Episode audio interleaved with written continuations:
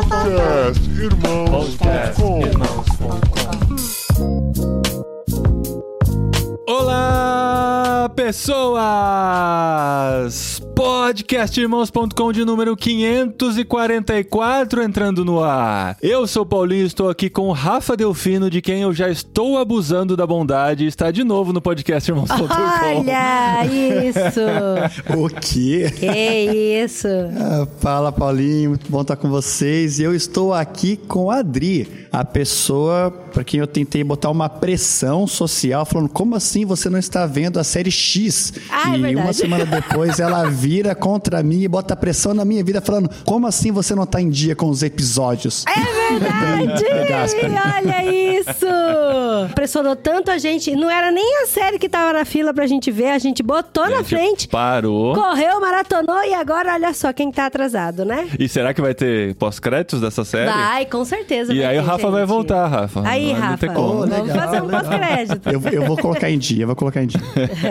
E eu sou a Adriana, eu estou aqui com a Dani Marques. E você não acha que a amizade da Peppa com a Suzy é um pouco de um relacionamento abusivo ali entre as duas? Olha só, preciso fazer uma análise sobre isso. Eu não tinha prestado Ah, Até atenção. o fim do Gente, episódio, a Dani vai Suzy- entregar. a- É, a análise final. A Suzy é aquela ovelhinha toda fofinha que é amiga da Peppa. Mas, gente, quase todos os episódios que a gente assiste, a Suzy tá com inveja da Peppa, tá passando a perna nela. A Peppa começa a falar, ela deixa a Peppa falando sozinha. Ó, Eu vou não vou com voltar a cara dessa menina, não. Repara, repara na Suzy. É que o André já tá com 13 anos, faz um tempo que eu não vejo. Eu preciso retomar Ah, a gente também, é que a Adri, a Adri tem essa pulga atrás da orelha Sim, desde eu aquela peguei, época. peguei ranço da Ah. Suzy. Uma questão em aberto. e eu sou a Dani, tô aqui com o Paulinho, que fugiu pra Espanha pra se desintoxicar dos brasileiros. Olha, Ah, relacionamento brincadeira. abusivo. É brincadeira, gente. E nós estamos aqui, gente, nesse clima leve. Eu sempre falo isso, né? Estamos nesse clima leve para falar de um assunto pesado. Porque hoje nós vamos falar sobre relacionamentos abusivos nos desenhos animados. Não, Dos não. desenhos animados, não, não né? Não. É, papi.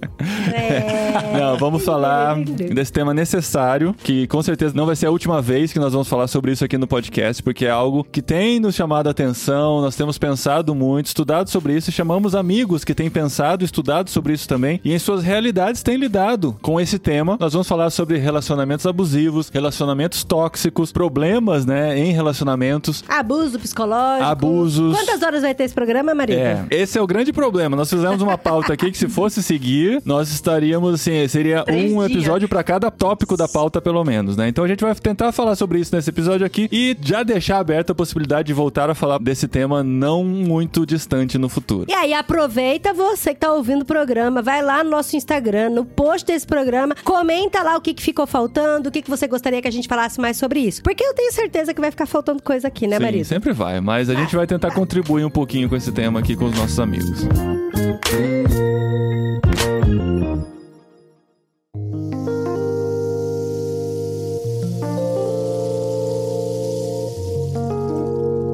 Que bom que vocês aceitaram estar aqui com a gente. Esse tema complicado e é um tema presente na nossa realidade e independente da realidade em que estejamos, né? Esse tema não escolhe classe social, não escolhe religião, não escolhe etnia, não escolhe país, não escolhe nada. A gente Nem vê isso acontecendo. escolhe, né? E esse, inclusive, é um dos grandes problemas, né? Porque o tema de violência no relacionamento, ou relacionamentos abusivos, que muitas vezes tem o estereótipo relacionado a pessoas com menos conhecimento, com pessoas com menos formação, com uma criação muito mais simples. E a gente vê, né, hoje casos disso acontecendo em todos os níveis, em todas as classes, em todos os, os lados, né? E por isso que é importante a gente falar sobre isso aqui, principalmente porque também estamos conectados com o mundo da igreja, né? Com o mundo eclesiástico, com pessoas com quem nos relacionamos e muitas vezes passam por situações assim, e às vezes por conta de todo o ambiente que é criado na igreja e os tabus que são levantados ou que são preservados, né, dentro da igreja, esse assunto é dificilmente tratado. E é por isso que a gente tá aqui para abrir essa ferida aqui também e tentar falar um pouquinho sobre relacionamentos abusivos também dentro da igreja. Você falou da questão da conscientização, né? Muitas pessoas não percebem. E a informação é o passo número um, né? Quando você começa a informar pessoas, entregar alguns dados, trazer conscientização, é o primeiro passo para a pessoa começar a abrir os olhos. Então, muito importante esse programa aqui. A gente vai falar sobre relacionamentos abusivos em vários níveis e várias relações, né? É claro que o mais marcante é o relacionamento abusivo entre casal e geralmente é aplicado do homem para com a mulher, né? Por conta de toda a história machista, patriarcal que foi construída na nossa sociedade, em que a mulher muitas vezes é vista como um objeto dentro da relação em que o homem pode estar em uma posição de poder, de autoridade, deixando a mulher em segundo plano, né? Isso é o mais visto, o mais claro, mas também existem outros tipos de relacionamentos abusivos, como entre amigos até, né? Entre Pô, da pais mulher e filhos. com o cara também. Isso Ou por parte da demais, né? mulher, ou por parte de irmãos, enfim. Tem muito pano pra manga pra gente falar aqui. Esse tema já tá aqui pairando pela nossa casa pra gente conversar, pra gente fazer um podcast já faz um tempinho. Inclusive, até antes da gente vir pra Espanha, eu não sei nem se o Paulinho lembra disso. A gente não é muito de assistir BBB, apesar da gente já ter feito um podcast sobre Big Brother. Do ano passado, é, a gente falou. Mas tem uma amiga minha que ela foi me visitar em casa e ela falou: Dri, eu sei que você não assiste BBB, mas sabe o que é uma coisa muito louca? Muitas vezes uma mulher ou um homem tá num relacionamento abusivo, tóxico e ela não percebe. Mas ela não percebe por quê? Ao mesmo tempo que o cara faz uma pressão, eu vou falar o cara porque foi o que aconteceu no Big Brother. Ao mesmo tempo que o cara fazia uma pressão enorme na menina, falando que ela tava errada, que ela tava fazendo um monte de coisa, não sei o que tem. Depois ele ia lá e aí ele fazia um carinho, ele virava o jogo assim, fazia com que ela se sentisse culpada a ponto dela pedir desculpa pra ele É. pelo que ele tava fazendo com ela. E aí ela falou pra mim, Dri, veja, aqui tá todo mundo falando pra ela, e ela mostrou no vídeo a cena, tá todo mundo falando pra menina, ó, esse cara aí, ó, ele tá te usando, ele tá te manipulando, porque casal aqui no Big Brother dura mais tempo, não sei o que tem, ele nem quer saber de você nem nada e tal. E ela, não, é verdade, eu vou falar com ele. Quando ela ia falar com ele, ele se fazia de vítima numa manipulação psicológica tão grande na cabeça dela que ela chorava de tremer o queixo e pedir perdão pra ele e pedir desculpa pra ele. E ele, tá bom, eu te perdoo e abraçava ela. Quando eu vi isso, me deu um ruim tão grande, porque assim, a gente tá vendo pela televisão. E quantas vezes isso não passa dentro da casa de alguém, né? É engraçado você citar o Big Brother de três anos atrás, porque eu até achei que você ia citar desse ano, mas a gente não tá vendo desse ano. Não, eu só fiquei tá. sabendo pelos comentários que nesse ano também tem ou tinha algum casal, algum cara que foi denunciado até por isso, e até foi chamado É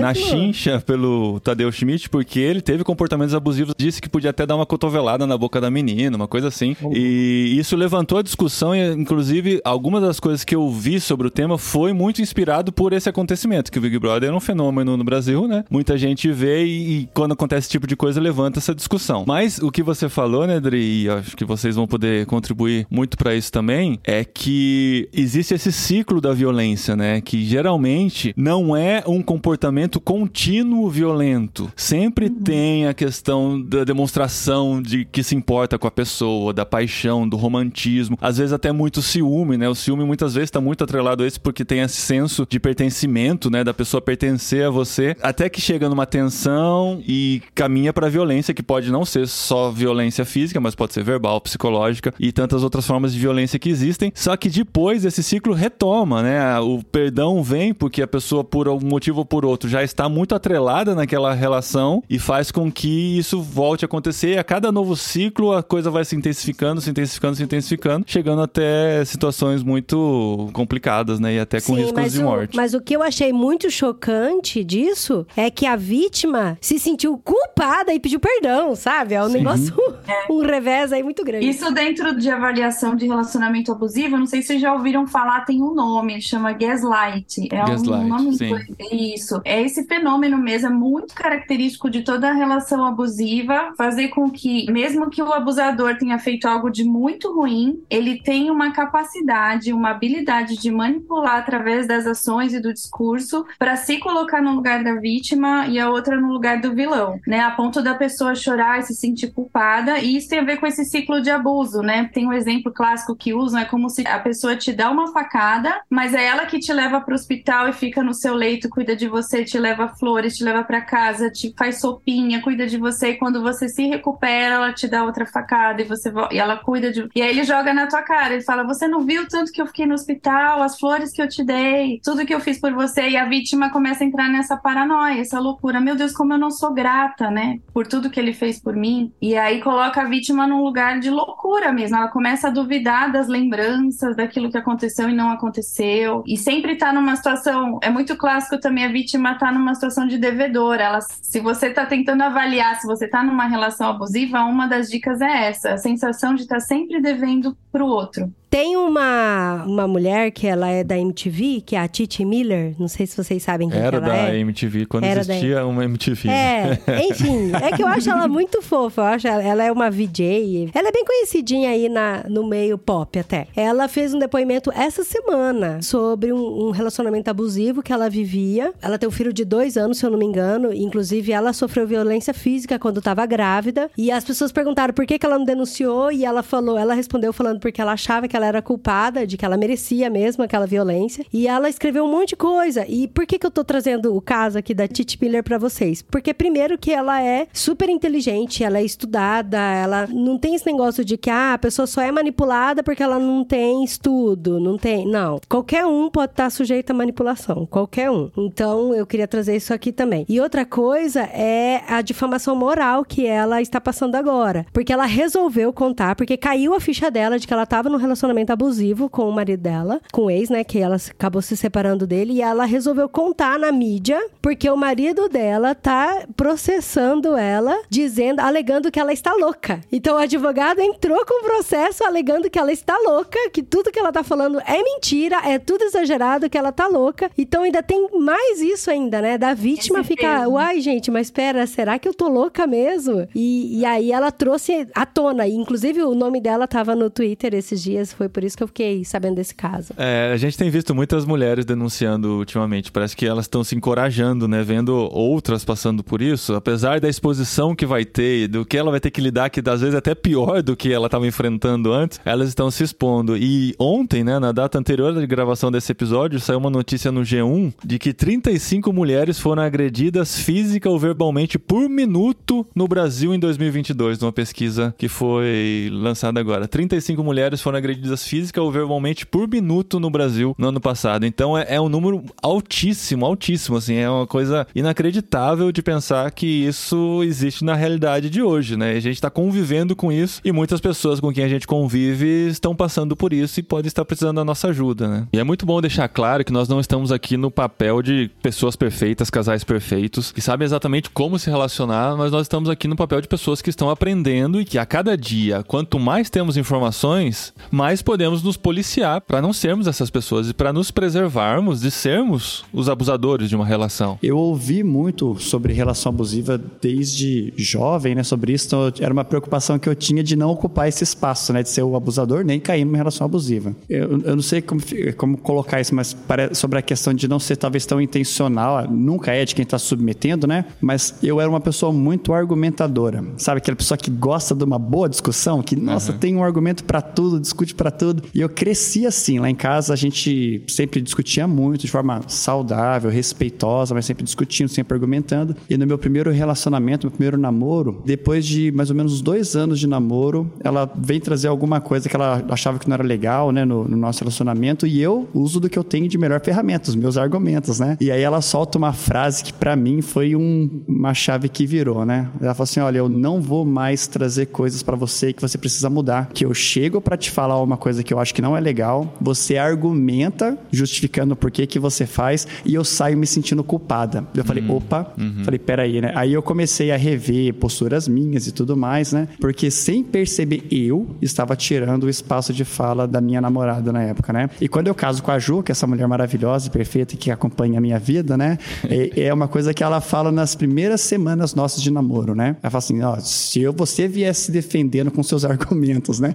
E não dialogar e a gente não pensar como dar isso juntos. Eu falei, olha, segunda vez que eu escuto. Então, eu acho que, como parece uma coisa meio que culturalmente já introduzida, a gente vai reproduzindo muito do que a gente vai vivenciando, né? Se a gente não fica atento, parece que tanto pode se cair numa relação com o abusador, como pode, de formas em níveis diferentes, né? Calar a pessoa, ou de controle, de manipulação né? com a outra pessoa, né? E esse processo, ele às vezes é lento, né? E não é nem percebido, muitas vezes nem pelo abusado, nem pelo abusador, né? Porque é uma coisa que vai sendo construído por uma herança que muitas vezes aquelas pessoas têm, tanto um quanto outra, que vai levando a situação assim. Então vai começar com pequenas coisas, né? Vai começar primeiro com aquela ideia do ciúme mesmo, né? Aquele ciúme exacerbado tal, que às vezes a vítima está sentindo como protegida por aquela pessoa, quando na verdade é mais uma sensação de controle, né? Vai passar pela desvalorização das conquistas pessoais da outra pessoa, que vai fazer com que ela pare de desafiar-se, de tentar conquistar coisas e tal. Vai passar pela desvalorização até da aparência da pessoa, né? E vai fazer com que a pessoa pare de ter suas atividades próprias, pare de, sei lá, ir no cinema com as amigas, de passear, de fazer suas próprias coisas para sempre estar com a pessoa, né, com o abusador. E assim, parecem coisas sutis ou parecem demonstrações de amor que quando na verdade é um caminho para um controle que mais para frente vai chegar ao ponto de que às vezes nenhum percebe nem outro percebe, mas eles estão dentro de uma relação de abuso e de controle tão forte que fica até difícil de perceber que está dentro disso, né? É, e o cerne dessa questão da relação abusiva é o controle. Quando a gente vai tentar analisar, é de fato uma relação abusiva, e você vai olhando todo o cenário, essa tentativa de controle, né, de que o outro se torne como se fosse um fantoche dele. Então, assim, tudo que vai sendo feito nessa relação é para que a essência da outra pessoa vá sendo anulada, anulada, anulada, ela vá morrendo na sua essência, até que ele tenha todo o poder de dominar aquele outro ser, para que ele seja como um robô, né? Você vai agir de acordo com a, as minhas expectativas, a minha vontade. Só que isso é feito sempre de forma muito sutil, por isso que é difícil. A pessoa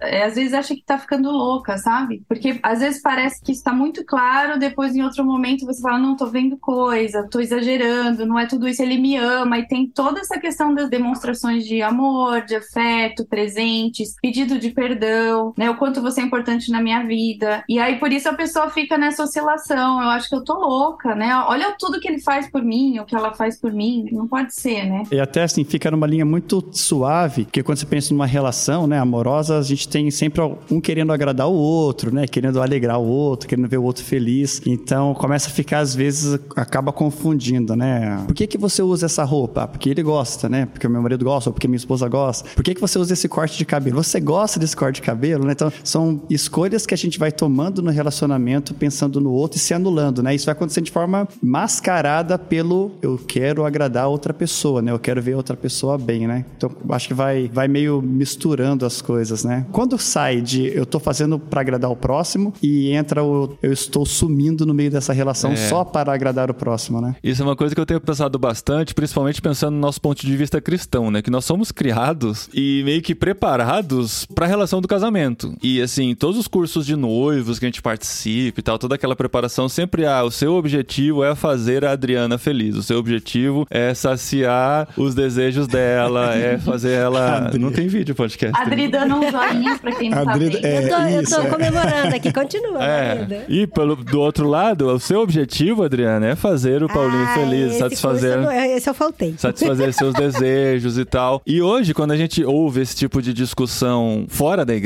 né, de, de pessoas que não têm essa bagagem, que geralmente eles vão dizer é, não, o seu objetivo é você ser feliz, você ser saciado, e a partir do momento que a sua, seu relacionamento não te dá isso, ele já não é bom pra você. né? Então a gente tem dois pontos aqui que parecem que, assim, o que nós somos ensinados do meio cristão parece que é totalmente ruim, porque quando a gente pensa no outro, a gente deixa de pensar em nós e a gente para de, de cuidar de nós mesmos, e esse é um dos maiores motivos que leva a um relacionamento abusivo, que a gente fica só querendo agradar o outro e se anula. Mas, por outro lado, uma relação em que você não faz a outra pessoa feliz ou não está preocupado em deixá-la feliz também é prejudicial. E é por isso que muitos casamentos hoje duram tão pouco, né? Porque a partir do momento que eu não estou mais suprindo as minhas necessidades neste casamento, eu vou partir para outros que eu vou buscar mais satisfação e mais felicidade própria, né? Então, esse meio termo é, é- se a gente conseguisse achar nesse podcast, a gente Eu precisei por um tempo aqui passar por uma busca nesse sentido, até até pela, pela minha fé, pelos meus valores, foi uma pergunta que eu fiz, né? Porque são dois polos, a gente precisa achar esse equilíbrio. E para mim, eu tive um encontro com um texto bíblico que é muito conhecido, é óbvio, mas eu tive um momento na minha vida em que eu olhei ele em relação a esse assunto com outros olhos e eu levo para as minhas palestras, para os atendimentos e tudo mais, que é aquele texto-chave: ame ao seu próximo como a si mesmo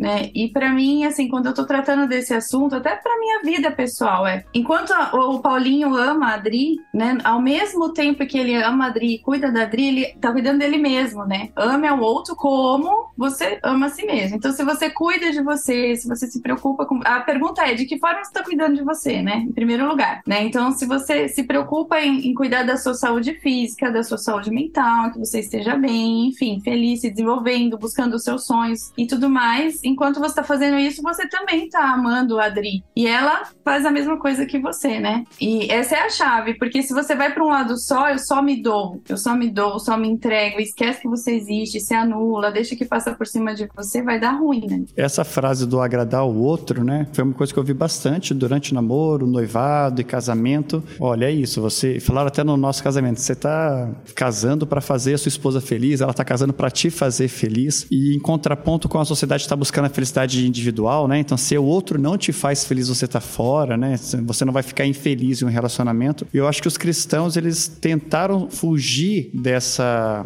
autofelicidade, indo por um lado que eu acho que foi equivocado, que é esse fazer o outro feliz. Porque os dois, tanto fazer o outro feliz como se fazer feliz, são visões antropocêntricas, né? A pessoa está sim, sempre no centro sim. de tudo. Exatamente. E o cristão, ele é exortado pela palavra sempre ter Deus como centro, é teocêntrico a visão dele. Então, até é legal esse texto que a Dani traz, porque é bem isso que a Dani fala mesmo. Se eu não tenho amor próprio, como que eu vou amar o próximo, né? Se eu não cuido de mim, como que eu vou cuidar do outro? Se eu estou disposto a tirar minha própria vida, eu estou disposto a tirar a vida do outro, né? Se eu não tenho amor pela minha, porque como eu vou ter pela do outro e tudo mais, né? Uhum. Mas esse segundo mandamento vem com o primeiro, que é amar a Deus acima de todas as coisas, né? E na verdade, esse primeiro é o norte do segundo. Eu só consigo me amar como deveria e amar o próximo como a mim mesmo quando eu estou amando a Deus acima de todas as coisas, né? Então, eu acho que os cristãos falham no relacionamento nisso. Em vez de pensar em como eu glorifico a Deus através do meu relacionamento, eu só estou pensando em fazer o outro feliz e me fazer feliz para a gente não se divorciar, que é o mesmo erro que a sociedade cai tentando ser feliz, né? Então eu acho que é um, uma das falas aí que a igreja tem reproduzido que tem gerado problemas no relacionamento nos nossos dias. Infelizmente, a igreja acaba formando mulheres, não estou falando de todas as igrejas, nem todas as mulheres. Por isso que eu estou fazendo até uma fala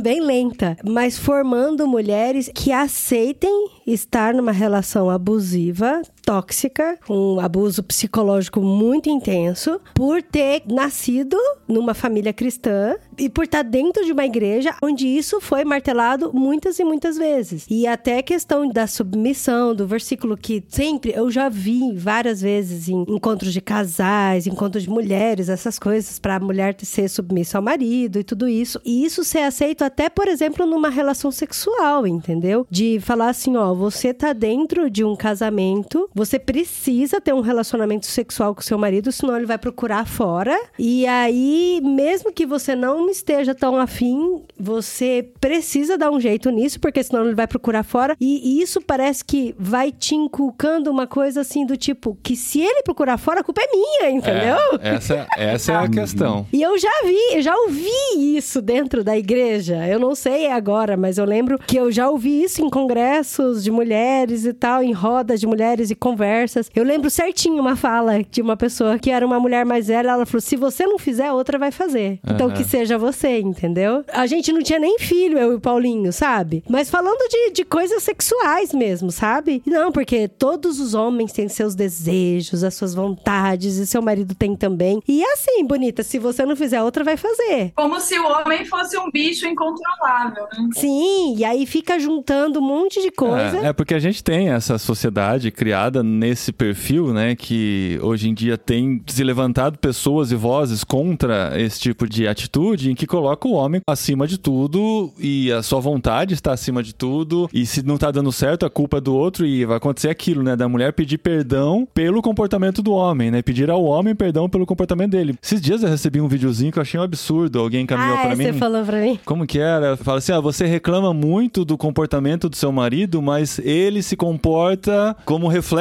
da maneira como você trata ele. E a Exato. chance, tipo, um drop the mic, assim, Nossa. tipo, uma mulher falando isso, sabe? Então a gente tem essa cultura de culpabilizar a mulher e culpabilizar a vítima, em muitos dos casos, né? Por que, que foi abusada? Ah, porque tava usando roupa curta, ou porque tava no lugar onde não devia estar. E é sempre a culpa da mulher. E muitas vezes acontece isso. Ah, por que, que ele saiu de casa? Ah, saiu porque eu não, não correspondi a ele no sexo, ou ele Sim, chegou em sim. casa e não Tem tinha janta pronta. muito e, absurdo. e muitas vezes a mulher se sente culpada por isso e carrega essa culpa pro resto da vida, por não ter conseguido manter o casamento, porque não seguiu o manualzinho do que tinha que fazer pra segurar o marido. Sim, eu lembro quando eu era mais nova, sei lá, devia ter uns 14 anos mais ou menos. Eu tava conversando com uma menina que ela tinha um namorado e ela tava muito mal, tava muito triste porque ela tinha descoberto que ele meio que tinha traído ela, né? E aí eu falei: "Não, então conversa com ele, termina com ele, dá um jeito, né? Porque se traiu assim no namoro é complicado, ou conversa com ele, vocês têm que ter uma boa conversa e tal, né? E a conversa que ela teve com ele me marcou tanto assim, tanto até hoje. E assim, todo mundo cristão, todo mundo dentro da igreja, é que ele já não era mais virgem, todo mundo já sabia que ele não era mais virgem e ela era a moça santa, A pura da preservada igreja, a casamento. preservar. E como ele já não era, já conhecia o caminho, ele resolveu buscar prostitutas pra não abusar dela. Nossa. Então, e ele ainda falou pra ela: "Eu fiz isso porque eu tenho os meus desejos, foi apenas carne. E Você devia me agradecer né? porque eu te preservei". Exatamente. Nossa. É nobre, né? É nobre é, da a parte dele. nobre que ele teve, né? Meu Eu já, já- em, em conversas com amigos, né, e pessoas que às vezes bater papo sobre a vida, e em namoro, falando assim, trazendo uma queixa de que a noiva ou a namorada é muito ciumenta, né, a esposa é muito ciumenta, e aí o pessoal vem nessa expectativa, fala, ó, faça alguma coisa para que ela se controle, né, para que ela seja menos ciumenta, e sempre coloca na mulher, muitas vezes, na nossa sociedade isso é muito forte, né, a responsável, então, por tudo que vai dar de errado e por fazer as coisas darem certo também, né, e uma coisa que eu fui sempre me questionando, me cobrando, né? Eu falo até pra Ju me ajudar a me cobrar nisso, né? Assim, ó, se um dia ela se sentisse insegura, né? Como que eu poderia fazê-la se sentir mais segura, né? Então, quando o pessoal vem assim, ah, ela é muito ciumenta, fala, como você tem colaborado pra ela não sentir isso, né? Assim, e quais atitudes suas, né? De transparência da vida e tudo mais, faz com que ela não precise sentir esse ciúme todo, né? Falou, não, é com ela que você tem que conversar, eu tô tranquilo, né? A gente, os homens tentam se isentar de qualquer coisa que houve relacionamento. Eles, às vezes, se comportam como essa besta irracional, né? Um animal irracional e a mulher tem que ser a mulher de Provérbios 31, né? A mulher sábia, a mulher que faz todas as coisas. E isso coloca até a mulher como a heroína em alguns relacionamentos que seguem à frente aí, né? Olha, fulana conseguiu dar um jeito no ciclano, né? Fulana conseguiu caminhar junto com ele, conseguiu fazer ele ser uma pessoa mais fiel, uma pessoa mais simpática. É sempre a mulher que é o, é o pivô dessas coisas, né? Mesmo na sociedade super machista nossa, onde o homem deveria ser o herói do negócio, a mulher recebe essa carga toda, né? De ter que fazer tudo. né? A gente tem essa questão cultural, né, de colocar a menina como a mais madura, a menina amadurece primeiro, Uhum. né? E aí isso vai progredindo até o ponto de que de repente no casamento a mulher se torna quase que mãe do marido, porque ele é quase um bebezão, né? Ele não sabe tomar decisões por conta e ela também muitas vezes acaba sendo colocada nesse lugar, né? E aí a tava falando dessas questões eu lembrei, né, do, do texto lá da A Mulher Sábia Edifica o Lar, né? E eu já pensei muito esse texto, eu tenho muito medo de cair numa heresia, assim. Esses dias eu até coloquei nas minhas redes lá um textinho assim, a mulher sabe edificular, o homem sábio edificular, o filho sábio edificular, né? Uma questão de equilíbrio. E falando dessa sabedoria, não sei qual foi a experiência de vocês, mas na minha experiência de família, a sabedoria da mulher foi muito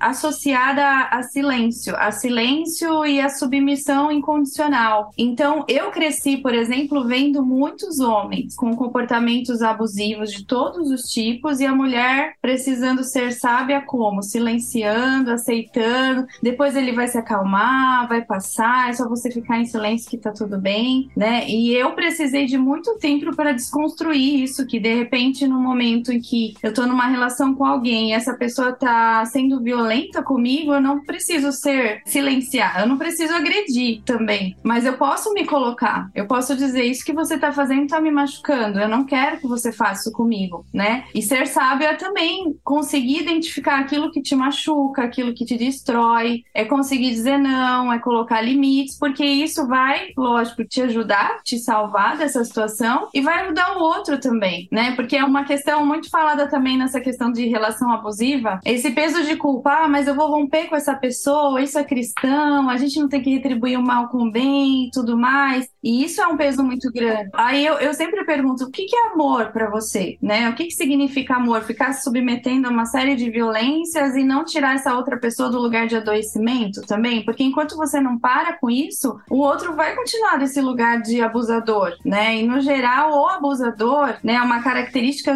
dos abusadores, das pessoas tóxicas, é um perfil muito narcisista. Eu nunca tô errado, eu sempre tô certo, e essas são as últimas pessoas a conseguirem ter consciência que estão fazendo alguma coisa errada, são as pessoas mais difíceis de chegarem nos consultórios psicológicos, e no geral, ela só ficha assim quando há um rompimento brusco de alguma pessoa que ela amava muito, gostava muito, aí parece que cai um pouco, não muito, né, mas cai um pouco a ficha, ela se abre um pouco para repensar as suas ações. Então depende muito da gente também, da gente, assim, as vítimas, né? As pessoas estão numa situação de vítima, também aprender a se colocar, também aprender a abrir a boca quando precisa, não silenciar sempre. Isso para mim também é sabedoria. Que a gente é criado e nascido, né, e martelado muitas vezes de que ah, a mulher amadurece antes, a mulher tem uma fala muito forte. Muitas vezes a mulher como não é forte fisicamente, né, que o homem, ela acaba aprendendo a manejar bem a manipulação, as palavras e tal, né? E acaba tratando o homem realmente como um filho. E, e acaba. Eu já vi, assim, relacionamentos onde a mulher, tipo, mandava muito, muito, assim, no marido, sabe? Tudo. E, assim, mandar de não deixar o marido fazer um monte de coisa. Não, não, não vai fazer isso, não. Você vai fazer isso aqui, aqui, agora. E, tipo, sabe, mandar o tempo todo. E eu sou, eu sou um pouco mandão, ban, mandãozinha.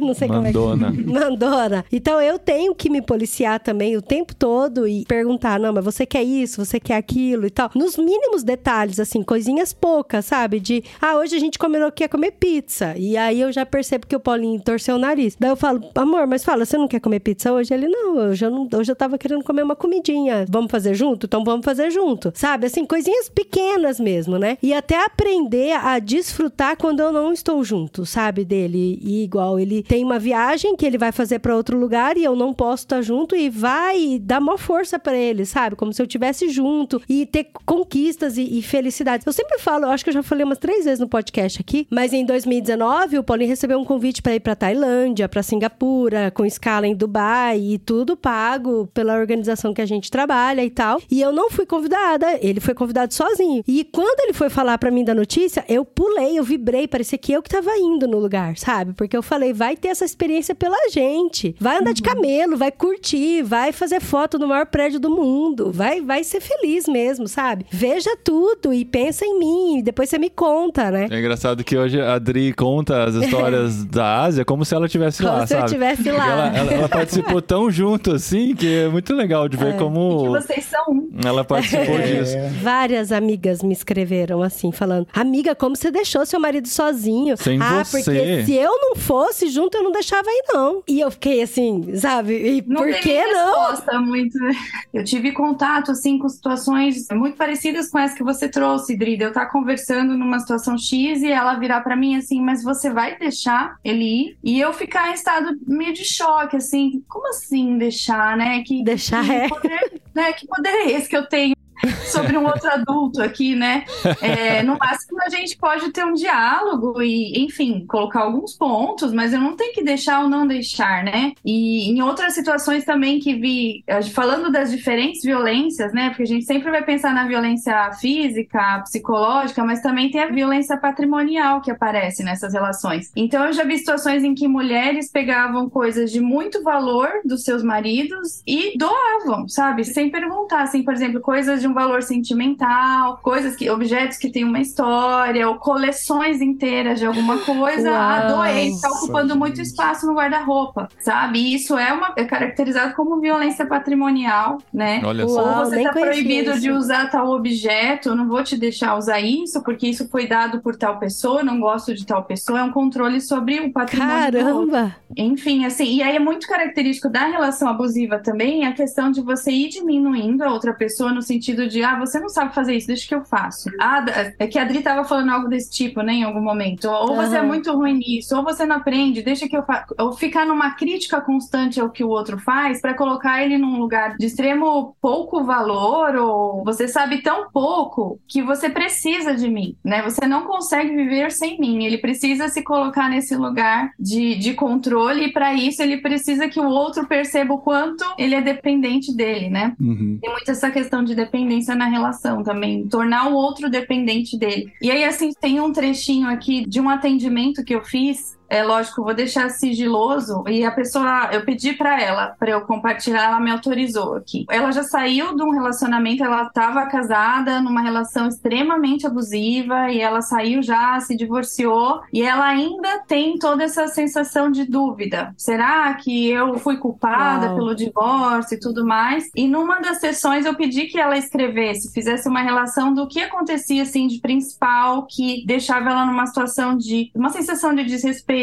desconforto, dor, né, enfim. E ela colocou o que estava presente ali na relação dos dois. Aí ela trouxe aqui ameaças constantes, ameaça de término da relação, ameaça vou te deixar, esse tipo de coisa, constrangimento relacionado ao corpo ou críticas ao corpo dela na frente dos outros, dos Ai, familiares, humilhação, ele elogiava outras mulheres na frente dela, manipulação de todos os tipos, isolamento. Aos poucos ele foi isolando ela dos amigos, porque ele fazia críticas às amizades, não prestam, não é bom pra você, e foi eliminando todos os amigos. Você fica andando com essas mulheres divorciadas aí, logo logo você vai querer divorciar É, também. exa- exatamente. E controle sobre os bens, então impedia ela de usar presentes de amigos lá, sei lá, um amigo da faculdade deu um colarzinho, você tá proibida de usar porque foi amigo da faculdade. Chantagem emocional, perseguição, fuçava as coisas, vasculhava. E ela fala assim, a sensação que ela tinha é que ele queria entrar na minha mente e controlar até os meus pensamentos, né? E muitas distorções de fatos, né? E fazendo ela se sentir culpada por coisas que ele fazia. Então, acho que são características importantes para a gente falar aqui, não só para a relação homem abusador, mulher vítima, mas para isso que a gente está dizendo agora. Mulher também que abusa e o marido vítima, o amigo que é tóxico, ou o pai, mãe que é tóxico para o filho, porque são características que se repetem nessas relações abusivas.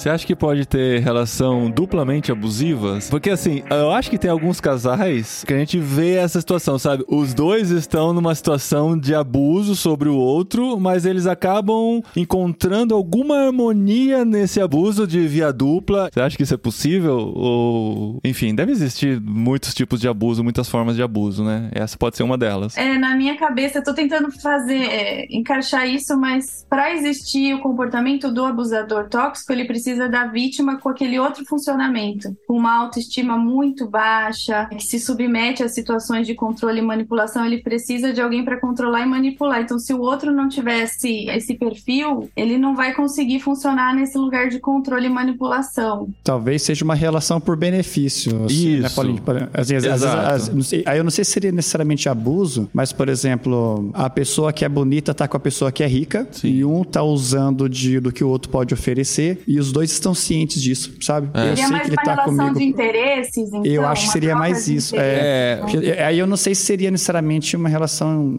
Pode ser, né? Mas assim.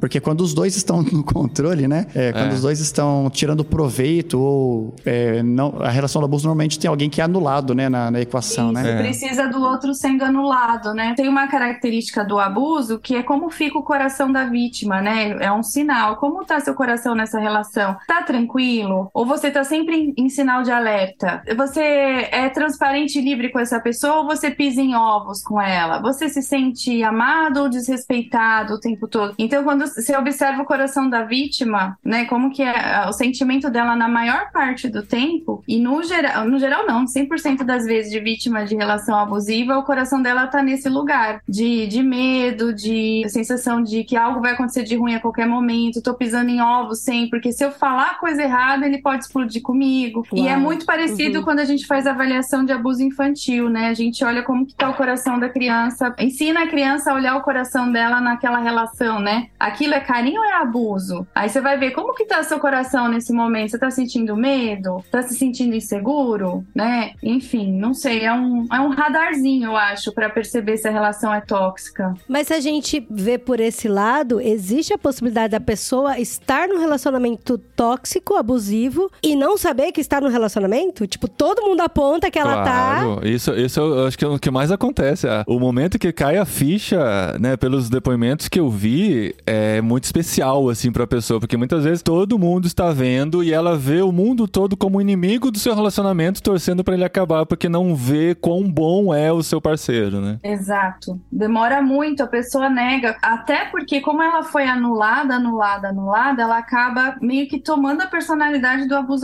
né? Ela é muito comum nessas relações a vítima até discursar da mesma forma que o abusador discursa, assim, como se fosse ah, uma pessoa só. Então é muito difícil alguém assim, que tá nessa condição, enxergar o que tá acontecendo com ela aí. São anos, né? Tem uma média aí da pessoa levar em média oito anos para começar a perceber e sair de uma relação abusiva, assim. E isso tem a ver com a formação das vítimas, né? Sim. Dos abusadores. Sim, sim. Eu queria falar sobre isso, porque nisso a gente vai entrar também na relação do abuso dentro da família, né? De pais com filhos, né? Que tem muito, vai trazer um reflexo lá pra frente. E nessa formação, acho que é bom antes da gente falar disso, deixar bem claro de novo que quando a gente fala que tanto o abusador quanto a vítima são formados de certa maneira para lá no futuro demonstrarem algumas atitudes referentes a isso, nós não estamos culpando a vítima, né? Foi porque ela foi, ela deu espaço para isso, ela foi criada assim e agora ela tá, tá acontecendo isso sim, lá, né? Mas sim, são algumas características que ela carrega que talvez ela vai precisar de pessoas juntos, de pessoas que vejam de fora para poder ajudá-la a superar essa situação que ela tá vivendo, né? Mas Dani, qual o perfil geralmente assim da formação de uma criança que vai levar ela para um futuro ser um abusador ou até correr o risco de ser uma vítima de abusador? Então, a característica número um é a baixa autoestima. E um outro perfil característico são aquelas pessoas extremamente empatas, que falam muito empáticas no sentido mais adoecido, assim. Eu preciso estar tá sempre fazendo coisas pelo outro para me sentir amado, aceito, pertencente. E de que forma isso um, um adulto se torna assim, né? Ali na infância, as relações de referência dessa pessoa lá na infância normalmente é pai e mãe, né? Dependendo do formato da família, no geral, pai e mãe, avó, tio, as pessoas muito próximas. Você falou do empáticas, aí me acendeu uma luz, assim, né? Porque dentro da igreja a gente tem o dom de misericórdia, que é a pessoa que se importa muito com o próximo e quer ajudar muito o próximo, mas às vezes, a partir do que você falou agora, isso pode ser ruim às vezes, né? Pode ser uma necessidade que ela tem de fazer o bem para os outros para se sentir importante naquela relação, né? Para suprir uma necessidade que é dela, né? Tudo que é extremo é adoecedor, até água, né, em excesso. Então, empatia em excesso, você tem que acender esse sinal de alerta, assim. É. Que necessidade você está querendo suprir? É um olhar importante, assim. Você vê criança, eu atendo algumas crianças com esse tipo de funcionamento, assim, a, pode passar o trator por cima dela, mas ela tá ali oferecendo, oferecendo, oferecendo, porque é um vazio que precisa ser preenchido. Eu preciso ser amado com aquilo que eu entrego, né? Eu me sinto amado com aquilo que eu entrego, amado, aceito, pertencente, né? Que são as necessidades básicas de uma criança. E aí, ali na infância, se os cuidadores principais estabelecem com ela uma relação que a gente chamaria de abusiva, porque isso existe na relação pai-filho, em que a voz da criança nunca é ouvida, né? Cala a boca, que quem fala aqui é o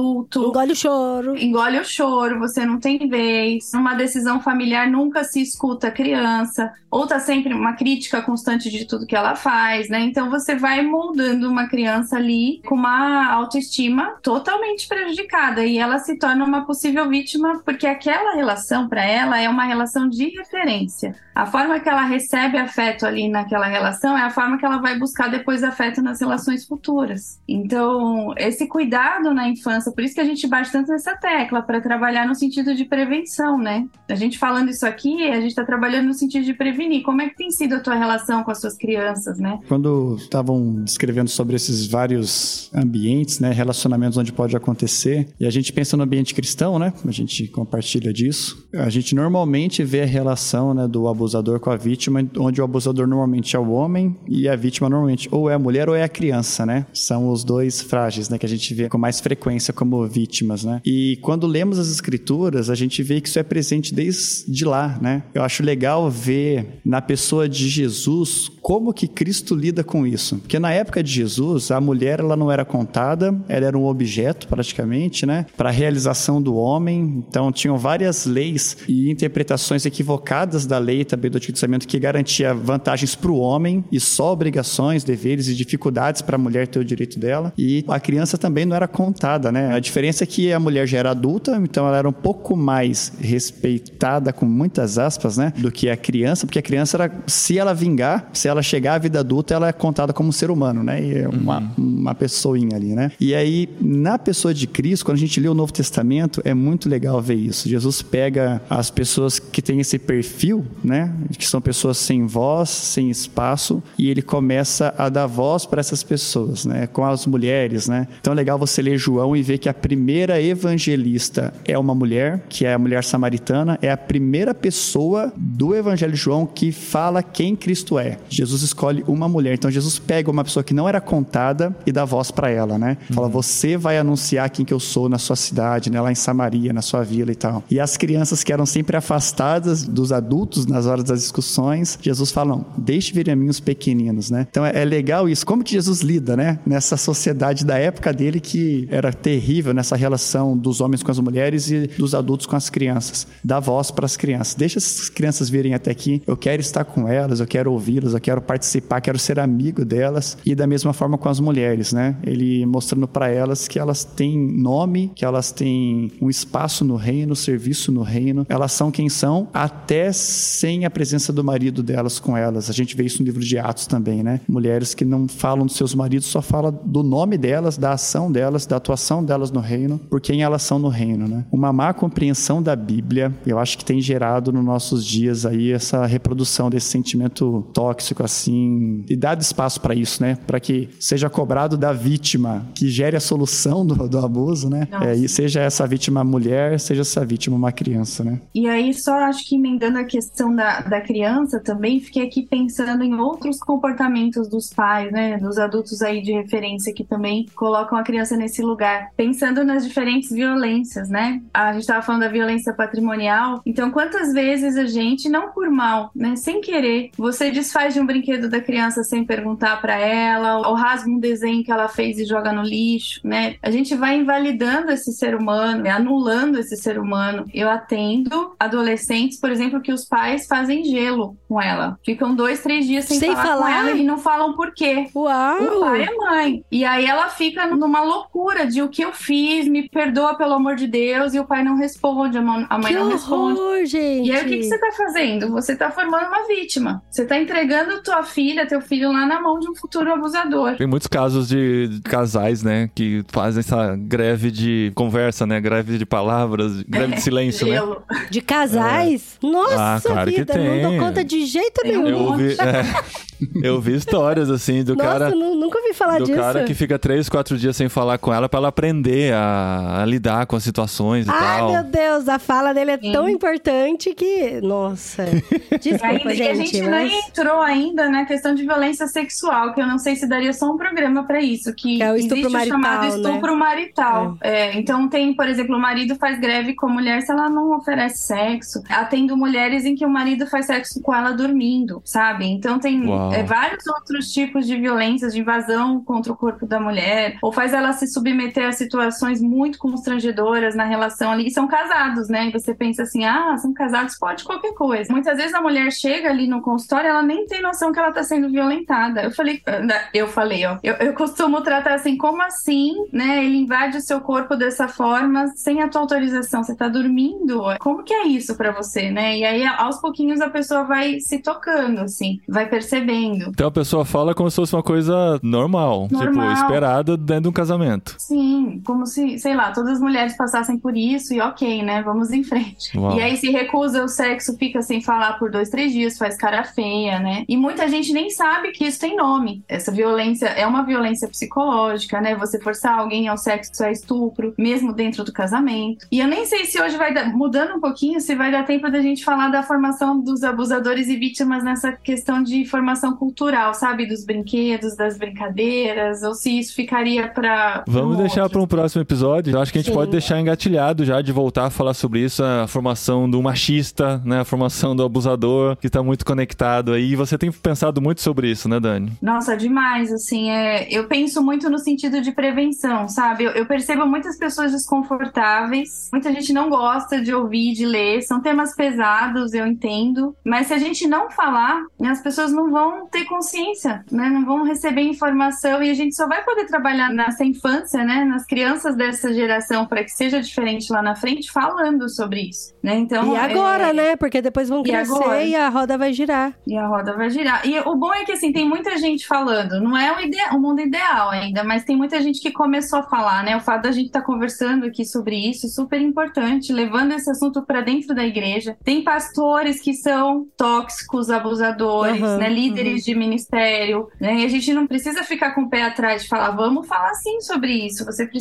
perceber, assim, se seu líder está te tratando dessa forma, colocar limites, dizer não. Mas Sim. é muito delicado, né? É um assunto polêmico. Não, inclusive a gente tem um grupo aqui no Telegram que são formados pelos nossos parceiros e uma moça escreveu uma coisa aqui que eu achei bem interessante, a Zaine. Ela falou que acha relevante falar no podcast que relacionamentos abusivos são frequentes, principalmente com pessoas da geração passada, que são nossos pais e avós. E aí ela conhece, por exemplo, senhoras que o marido não deixa na casa da amiga, não deixa dar opinião, até mesmo dentro da igreja, e essas mulheres não deixam eles, os senhores, lavarem nenhum copo dentro de casa. E acham um absurdo, porque ela coloca o marido dela pra lavar louça, entendeu? E é meio que espiritualiza isso, que a mulher é que tem que cuidar da casa, que tem que limpar e que tem que fazer tudo isso, e o homem não pode nem lavar um copo, sabe? Então eu achei interessante falar isso, até a, a gente já falou aqui, né, sobre como a igreja acaba formando mulheres propícias, né, a serem abusadas, e até como você falou aí, né, Dani, infelizmente tem muitos líderes que estão nessa roda aí de abuso com as mulheres. E uma outra coisa que eu queria falar também era com relação à criança, que eu tô, eu tô programa de gravar programa assim que eu fico muito chocada e meio que dá um bloco assim, porque eu fiquei muito chocada com a história que você falou da menina e de que ah, os pais ficam dão gelo, né? Ficam sem falar alguns dias. Porque igual você falou, ela tá sendo preparada pra ser entregue na mão de abusador, mas talvez nem só preparada pra ser entrega, mas dela ser abusada já na escola em relacionamentos com amigos, né? Eu até comecei aqui o episódio falando de brincadeira da Suzy, da Peppa Pig e tal, mas quantos relacionamentos abusivos a gente não vê que existem em escolas entre amigos, né? De escola. A gente sabe que tem criança que tem uma tendência de manipular mais, de querer mais, de ser o valentão, o briguento e tal, e aí acaba manipulando a outra criança que já está mais Suscetível. suscetível a ser manipulada. Então, isso, tudo isso é muito sério, né? A forma como a gente trata os nossos filhos. Eu acho que nós temos que ficar alertas aos sinais, né? E eu acho que os sinais que são dados, as histórias que são contadas, né, pelas crianças, às vezes eles contam de um jeito que a gente, que pra eles até soa mais naturalmente, eles contando uma coisa que aconteceu e aí acende a luzinha e fala: "Não, isso não é natural, gente. Isso não foi legal, sabe? Isso não, não era assim que devia ser. Tem alguma coisa errada aí, né? Ir atrás e tentar descobrir a raiz disso pra poder tratar, né? Por isso que é importante ouvir nossos filhos, dar espaço pra eles falarem, conversar com eles, fazer perguntas que façam eles falar, porque se você perguntar só nem como é que foi na escola, ah, foi Ah, bom. foi bem, ok. Foi bom. É. E, e- e com os amiguinhos, foi legal? Ah, foi legal, foi legal. Vai ser só assim, né? Se você não souber fazer as perguntas certas, né? Então tem muita coisa que dá pra pensar sobre o tema mesmo. Eu acho que esse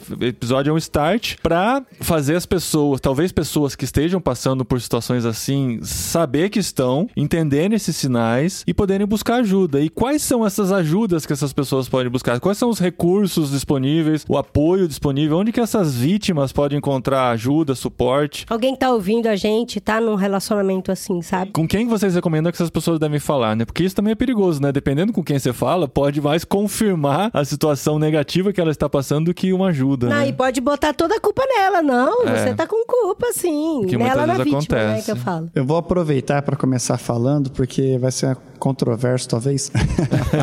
Porque é um dos espaços que a gente deveria, né? Poderia apresentar. Falar, procure o seu pastor, né? Sua igreja, né? É, procura essa igreja, mas pode acontecer do seu líder apoiar esse tipo de comportamento, né? É, eu já ouvi de amigos, Uau. pastores da mesma denominação que a minha, por exemplo, quando chegou o caso onde a mulher era vítima, né? Ela era abusada pelo seu marido, foi cobrado dela aquela postura de falar, não, você precisa perdoá-lo incondicionalmente, porque Cristo te perdoou incondicionalmente, e você vai orar por ele e vai orar- a gente vai estar orando por você, então sem denúncias na delegacia. Uau. Por quê, né? Então assim, é, às vezes o líder, né, religioso pode reforçar um- algo que não é cristão, que não é o modelo que Cristo apresenta, né? Às vezes a gente confunde, igual foi comentado já, né? A ideia de misericórdia e até mesmo a ideia de perdão, às vezes a gente confunde isso a uma justificativa para perseverar em uma relação abusiva, sabe? E não é por aí. Então, acho que é muito importante, é, se a liderança não compreender a respeito disso, e até compreendendo, a procura de um profissional que possa ajudar nisso. Isso é muito importante. Porque eu acredito que o psicólogo, não, o profissional dessa área, vai colocar a pessoa, talvez assim, com mais evidência, e não vai correr o risco de uma má interpretação das escrituras para justificar o erro, né? Mas eu tenho, graças a Deus, vários outros amigos, né? Tem conversado sobre isso, a gente tem discutido sobre isso, replicado, né, informação a respeito disso nos nossos grupos de discussão e tudo mais, mas se atentar para isso. é, Talvez o líder possa forçar a pessoa a continuar esse processo, né? Então, um bom profissional vale a pena. Aí quem vai falar disso bem, acho que é a Dani. Eu acho que assim, se a situação estiver muito crítica, muito grave, às vezes o parceiro abusador não vai permitir que a pessoa vá ao psicólogo, né? Vai encontrar um jeito de impedir. Então a gente tem os canais de denúncia, né? Que tem equipe de profissionais preparados para lidarem com situações extremas. Então aquele 180 é o mais conhecido, a delegacia da mulher também. Mas se você tiver a oportunidade de buscar um profissional, um psicólogo, eu acho que seria o ideal, porque ele vai te ajudar a tomar consciência de tudo que está acontecendo, ele vai te fortalecer, te ajudar a encontrar ferramentas para lidar com tudo isso. Dependendo da situação, precisa sim do rompimento, porque senão o abusador não vai permitir que a vítima siga num tratamento. A gente recebe pessoas em situações deploráveis, assim, depressão, ansiedade, transtorno pós-traumático, né? A pessoa vem cheia de sintomas no corpo. Então, se o abusador impedir, né, ela de estar ali, às vezes precisa desse rompimento, aí vai precisar da rede de apoio, né? Quem são os amigos mais próximos, o socorro de algum familiar de muita confiança, alguém que fique do seu lado, dê a mão, porque essa pessoa, no geral, vai estar extremamente fragilizada. Então, ela vai precisar de alguém muito forte, segurando a mão dela e ajudando ela a trilhar esse caminho. Quando você fala, né, se a situação for muito complicada, a gente sempre pensa na violência física. E a violência física eu acho que é, é o sinal claro de que a coisa tá errada. A psicológica às vezes é difícil de perceber, mas a física é clara. Um tapa na cara, um puxão de cabelo, um soco, um empurrão, Empurrão. é claro. Só que mesmo assim, muitas vezes, a vítima se justifica. Ou justifica o abusador, mesmo em situações assim. Então, assim, eu acho que assim, se tiver qualquer dúvida se o abuso está acontecendo, a partir do momento que aconteceu o abuso físico, que ele tocou em você de maneira desproporcional ou fez alguma coisa que você não gostaria no seu corpo, aí é o sinal mais claro que tudo. É a hora de correr, né? Porque a coisa já avançou tanto que chegou num ponto que partiu pro físico. E aí a. Eu acho que a hora de correr é bem antes até do abuso físico. Não, não, eu, eu Porque- também acho. Eu também é. acho. Eu tô dizendo que se chegou no abuso físico, já passou da hora, entendeu? Entendi.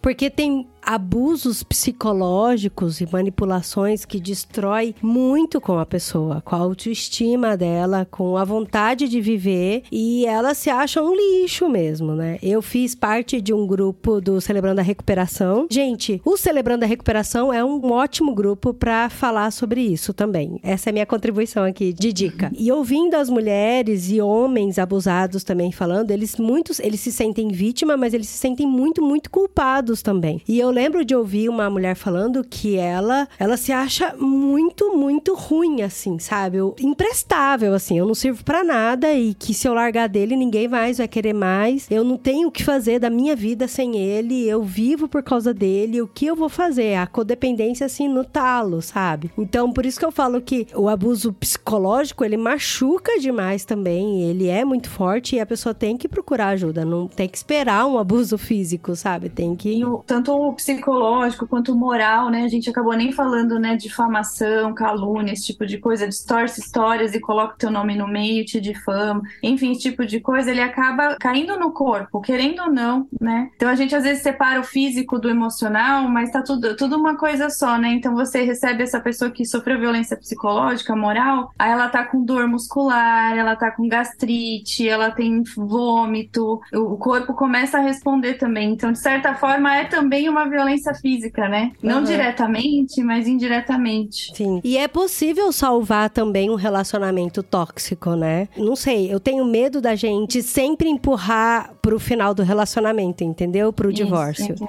De sai dessa relação, sai dessa relação É e que depende. procura se cuidar, eu acho que depende e- do nível em que está esse abuso, né? Quando o abuso chega no ponto de colocar em risco, né, a integridade física, emocional, psicológica da pessoa, talvez o melhor seja o afastamento. Mas isso vai depender das pessoas que vão andar junto com ela e vão ajudá-la a enxergar a situação. A gente não pode colocar a regra que tá passando por um abuso, se separa. Não, tá passando por um abuso, busca ajuda. A ajuda vai te ajudar a abrir os olhos, entender a situação e ver e qual é o melhor caminho. vários caminhos, né, pra É. isso. E pode acontecer do abusador, da pessoa tóxica, passar a ser submetido a um tratamento e tudo mais, se recuperar e lá na frente reatar a relação. Não é muito comum, mas é possível de acontecer também. É, porque aí vai precisar do milagre, né? Do, do vaso que foi quebrado ter sido bem colado, né? Que é a questão da vítima de conseguir lidar de novo com a Sim, situação. Mas aí é. É, e aí, como cristãos, né? Quando você procura, né, ajuda e é numa igreja onde a liderança tá levando isso a sério, e tá atento a isso, a gente não vai cometer o erro de João 8, que é quando a adúltera é capturada lá e ela é- vai ser julgada e o adúltero não tá presente, né? Então, às vezes, é, pode acontecer disso, né? No caso da relação, ser um tratamento unilateral e a gente sabe que isso não vai funcionar, né? Agora, quando os dois são cristãos e pode ser por uma conduta de construção, né, cultural, cresceu, experimentou aquilo em casa, às vezes, eu não sei, talvez a Dani vai poder orientar se pode acontecer algo semelhante ao bullying, né? A pessoa que é vítima de pode fazer depois, né? Às vezes por crescer numa, numa situação assim, se coloca numa relação depois como sendo o abusador, né? Porque acha que esse é o modus operandi da vida. Mas quando os dois são cristãos, e aí isso chega à tona no meio de uma comunidade cristã séria, isso pode ser tratado pelos dois, né? Então, dando amparo para a vítima e com tratamento do caráter através das escrituras com o abusador, desde que ele tenha um comportamento cristão, que é reconhecer os seus pecados, reconhecer a sua má conduta, reconhecer a sua necessidade de tratamento, de acompanhamento, de orientação, e isso ser supervisionado para que a vítima não continue sendo né, abusada nessa relação. Mas nos casos que eu tive contato, poucas vezes os abusadores assumiam esse papel de reconhecer o seu erro.